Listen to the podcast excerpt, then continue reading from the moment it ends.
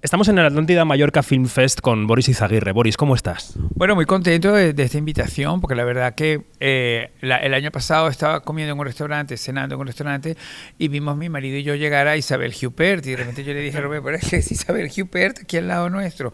Entonces, eh, y era porque ella estaba recibiendo uno de los premios especiales a su carrera en el, en el festival. Y ese fue mi primer momento de relación con el Festival Atlántida. Ya ves cómo llegó de tarde a las cosas. Y ahora verme a mí, no en el mismo lugar que Isabel Huppert, pero en el, mismo festival, me llama mucho la atención, me impresiona. De manos de la reina Leticia, por cierto, que recogía ese premio. Ya, totalmente, totalmente. Hoy justo que estábamos tomándonos la foto delante de la catedral, que ya me pareció que a Teresa le sorprendería muchísimo que nos reunirnos delante de la catedral. También pensé, claro, es que Tennessee no llegó a conocer a Leticia. Y tuve de repente con esta visión, porque Tennessee se murió hace 20 años y yo creo que Leticia aparece por primera vez como prometida en el 2004. O sea que que, todo, todo, este proceso de la novia del príncipe, la prometida princesa, luego la reina de que cumple 50 años siendo reina, todo esto en el fondo no sé exactamente si que, no, no podemos saber qué hubiera pensado el Terenzi, pero claramente le habría llamado la atención. Mira, yo viendo la película, porque lo que he visto es el formato película de esta producción, em, claro, yo voy a cumplir ahora 40 años, oh, entonces eh, para mí Tennessee es una figura de la infancia y de la adolescencia y murió hace 20 años.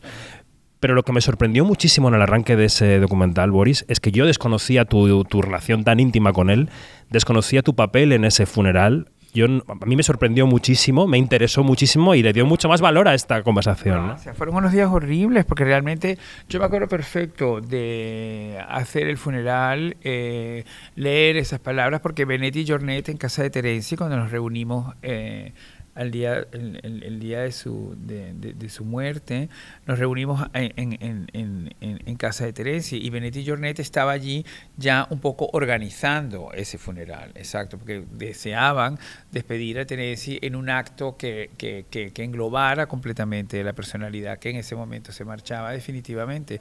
Y, y entonces él me dijo, queremos que tú leas el prólogo del peso de la paja, el primer párrafo. Y yo lo primero que dije, bueno, eh, yo no sé leer, es decir, yo no soy actor. entonces Beniti Jornet, que, que también era un autor teatral importantísimo y que también había hecho una, un paso tan importante dentro de la cultura popular como empezar a escribir las primeras telenovelas importantes de la televisión catalana, eh, me dijo, no te preocupes, lo podemos ensayar, que me pareció lo más normal del mundo. Y yo de repente me pensé, bueno, está Benetti Jornet ensayándome lo que voy a hacer, que ya me pareció como increíble. Yo me sentí como que realmente muy crecido en ese aspecto.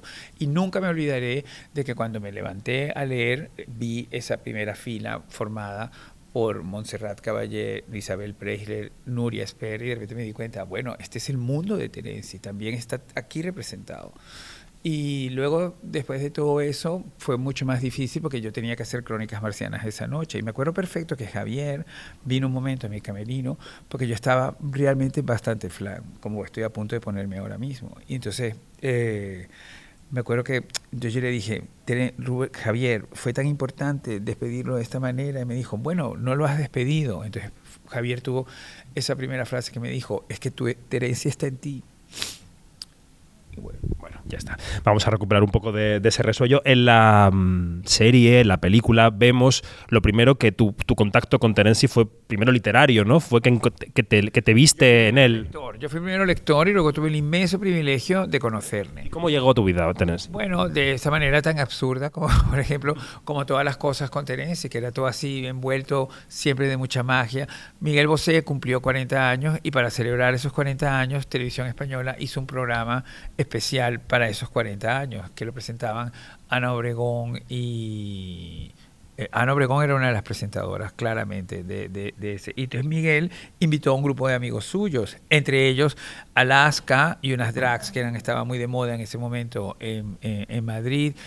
Eh, a Terenzi, la propia Obregón presentando, a Millán de Martes y 13, eh, y a mí, porque yo había vivido en su casa con, con, su mamá, con Lucía, y porque en realidad Miguel y yo nos conocimos en Caracas, y Miguel fue muy instructivo en decirme un día en Caracas, tú te tienes que marchar de aquí. Vete a Madrid, no te quedes en Santiago de Compostela, donde ya yo vivía y trabajaba, tú tienes que darle el salto a Madrid, y porque tú aquí ya has tocado techo, me dijo, de mi país, de Venezuela. Y, mira lo que luego fue este otro techo que, me ha ofrecido mi España. Entonces, bueno, Miguel me invitó a mí y de hecho si se recuperan esas imágenes, está todos los planos de Miguel, yo estoy sentado detrás con una melena enorme que tenía súper rizada, que a Lucía le encantaba. Y entonces Terencia estaba allí con Ana Belén y otras personas más, eh, cada, Mercedes Milá, cada una de estos tótems ocupaba una mesa. Yo estaba en la mía. Entonces de repente yo vi a Terencia y lo vi y entonces decidí abordarlo. Entonces le dije, en casa de Lucía yo he leído No digas que fue un sueño. Y Terenci, esta novela me ha vuelto a abrir los ojos otra vez de nuevo hacia la literatura y al placer de leer. Y me encantan los jardineros que son los jardineros de Octavia, la mujer de, de Marco Antonio. Entonces, eh, eh, entonces él me dijo, pues esos jardineros son una pareja gay y ella los trata como una pareja más, que es algo modernísimo, ya como concepto dentro de la novela. Son, unos personajes muy pequeños dentro de la novela, pero que van ocupando espacio porque ella los, son, son confidentes de ella y de repente momentos importantes, diálogos increíbles que tienen ellos con lo del jardín y con lo de la homosexualidad y con ella como una super señora Patricia romana casada heterosexualmente. Es increíble como situación. Entonces, entonces yo le digo, son mis personajes favoritos de la novela. Entonces él, él se giró y entonces me dijo, no me extraña porque tienes los mismos ojos que ellos. Entonces el, el, el, diálogo fue tan increíble que yo dije, bueno, es que realmente este señor es que es fascinante, ¿entiendes? Yo no sé si me estaba entrando o no me entraba entrando, o si, o si era una frase que él, o, o, un criterio de diálogo que él sabía manejar divinamente bien, pero evidentemente la explosión sucedió y al día siguiente él me dijo, me voy a quedar un día más, no sé si me quieres acompañar porque voy a ir a hacer mis compras. Y sus compras eran unos mercadillos que quedaban eh, en las vistillas debajo del puente de Segovia. Yo no sé si existen todavía, pero eran como unos, unos, unos buquinistes, como los que hay en, Francia, y donde él iba, y todos estos señores lo esperaban y le decían, señor Teresa, le tengo guardado unas fotos del rodaje de Cleopatra en Roma y tal. Entonces, entonces Teresa las, las iba seleccionando y también iba diciendo, esta la tengo, esta no la tengo, como si fueran cromo, pero y, y también les decía, no, no, esta es falsa, esta no es real. Era, y era increíble. Entonces yo ya ese día ya dije, bueno, es que de verdad es que es increíble. Él es fantástico. Y entonces luego él dijo, voy a volver a Madrid porque sabes que a mí me encanta Madrid. Me dijo, de hecho yo he tenido un apartamento aquí mucho tiempo. Y entonces volvió y nos volvimos a conocer y luego ya inmediatamente vino el 98 que yo me mudé a, a Barcelona y entonces él él, me llama por teléfono de la casa donde yo estaba, entonces, yo le dije, estoy viendo lo que el viento se llevó en televisión eh, catalana, en TV3. Me dijo, ¿tú estás viendo? Le dije, sí, sí, la verdad que me interesa muchísimo porque creo que voy a aprender catalán. Me dijo, es imposible porque vas a aprender un muy mal catalán, porque vas a aprender un catalán normativo. Entonces me dijo, termina de verla, pero luego vente a casa y vemos la original. Entonces yo ese día vi lo que el viento se llevó en toda su larguísima extensión en catalán y luego en la versión original con Terencia al lado, los dos viéndola. Entonces, bueno, y ahí empezó realmente una relación que fue muy maravillosa y, y unas noches que fueron muy increíbles y que estaban basadas en esto, en simplemente en pasar el tiempo juntos compartiendo digamos, aficiones o, universos parecidos, pero sobre todo yo siempre estaba muy en mi plan de esto es un privilegio que no sabemos cómo se va a repetir y yo aquí soy muy esponja, esponja, esponja, esponja y yo creo que al final eso fue lo que yo fui. Yo, yo creo que yo fui una esponja eh, nunca fui un trapo, eh, pero sobre todo era eh, alguna vez quizás haya sido un poco reflejo o alguna vez también haya sido un interlocutor para que él ahondara en algo que era muy importante para él, que era la la, la, la, transmutación de su información a otras generaciones. Para Teresia eso era importantísimo y yo creo que eso el documental lo revela muy bien y yo me encargo mucho de subrayarlo. Teresia jamás se guardó nada para él. Lo más importante para él era compartir. Y, y, compartir información, compartir educación, compartir formación, de alguna manera, era esencial para su mensaje viendo la fabulación infinita em, y tú formaste buena parte de aquel momento, em, digamos que abrimos una ventana a una España televisiva y también real, libre, fresca, em, espontánea, que yo no sé si sería posible ahora, ¿no? O sea, yo viendo el documental digo, ostras, la televisión de los, ya no digo de los 70 y 80 que también aparece, sino incluso la de los 90, que es una época muy denostada, eh, vemos ahí una frescura que yo no encuentro ahora. Y estamos en un panorama político muy complicado, social muy complicado.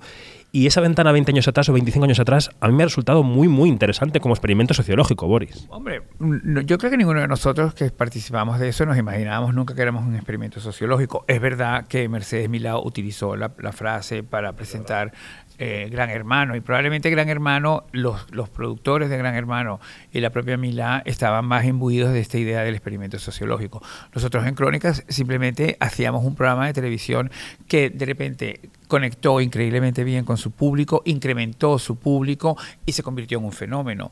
Todo eso es verdad que yo lo compartía con Terenci, porque Terenci muchas veces me recogió en su casa hecho un guiñapo, porque a veces yo me preocupaba de mí mismo y pensaba, bueno, este intelectual que yo he sido formado entre, mis padres y yo, de repente puede estar tergiversándose, ¿entiendes? Y, este, y esta preocupación era bastante honda. Y Teresa me dijo esa frase extraordinaria que me dijo, Boris, existe la cultura A y existe la cultura B, que yo la repito en el documental. Pero algunas personas somos un ascensor entre una y otra. No pasa nada porque estés cómodo en el ascensor. Tienes que aprender a estar cómodo en el ascensor y tienes que aprender a estar yendo y viniendo continuamente, porque ese es el verdadero paseo, esa es la verdadera ese es el verdadero privilegio. Eso es muy interesante, porque eh, no sé si existe cultura, la alta cultura, la llamada cultura con C mayúscula, sin poder comunicársela a todo el mundo. Claro, y de eso se, y eso, de eso se trata la libertad, que yo creo que por eso es tan importante que hoy estemos reunidos para presentar el, el, la docuserie y hablar de Terenzi, porque al final Terenzi, su mensaje era, la libertad es la única cosa que construyes, porque Terenzi es una persona nacido libre, con un, con un, espíritu de libertad inmenso, pero nacido en un momento, en un país que no era libre, que no era libre de ninguna manera, estaba atrozmente oprimido. Y entonces venimos a presentar esta docuserie a unos días del 23J, donde en el 23J hemos vuelto a decir, como sociedad, nuestros avances en la libertad no los queremos perder, no estamos interesados para nada en perderlos, ni, ni, ni, ni, ni por ninguna razón, ni con ninguna contubernio entre las derechas. Si, hay, si, entre esas derechas hay una formación ultra que quiere hundir esas libertades, atosigarlas otra vez, eh, atrofiarlas. Y entonces la respuesta es increíble que coincida con que ahora volvamos a hablar de Teresa, que es un hombre cuyo verdadero mensaje es lo más importante en la vida es la educación y lo más importante para la libertad es la educación. Igual que decías al principio lo de la reina Leticia, que habría pensado él de su existencia, hay momentos en tu vida en los que te preguntas, jo, esto Terenci diría A o diría B. Sí, continu continuamente, sobre todo cuando pasó todo el, el, proceso, porque Terenci hay que recordar que fue velado eh, y desfilaron más de 10.000 personas, porque fue noticia esa cifra, más de 10.000 personas desfilaron delante de, de, de, esa capilla ardiente que se, que, que, se instaló en el ayuntamiento. Entonces muchas, muchas veces decíamos, claro, menos mal que es de este lado, porque en la Plaza San Jaume está, de, un lado está el, el, el la gobierno, la Generalitat, y del otro lado está el ayuntamiento, donde estaba Teresi.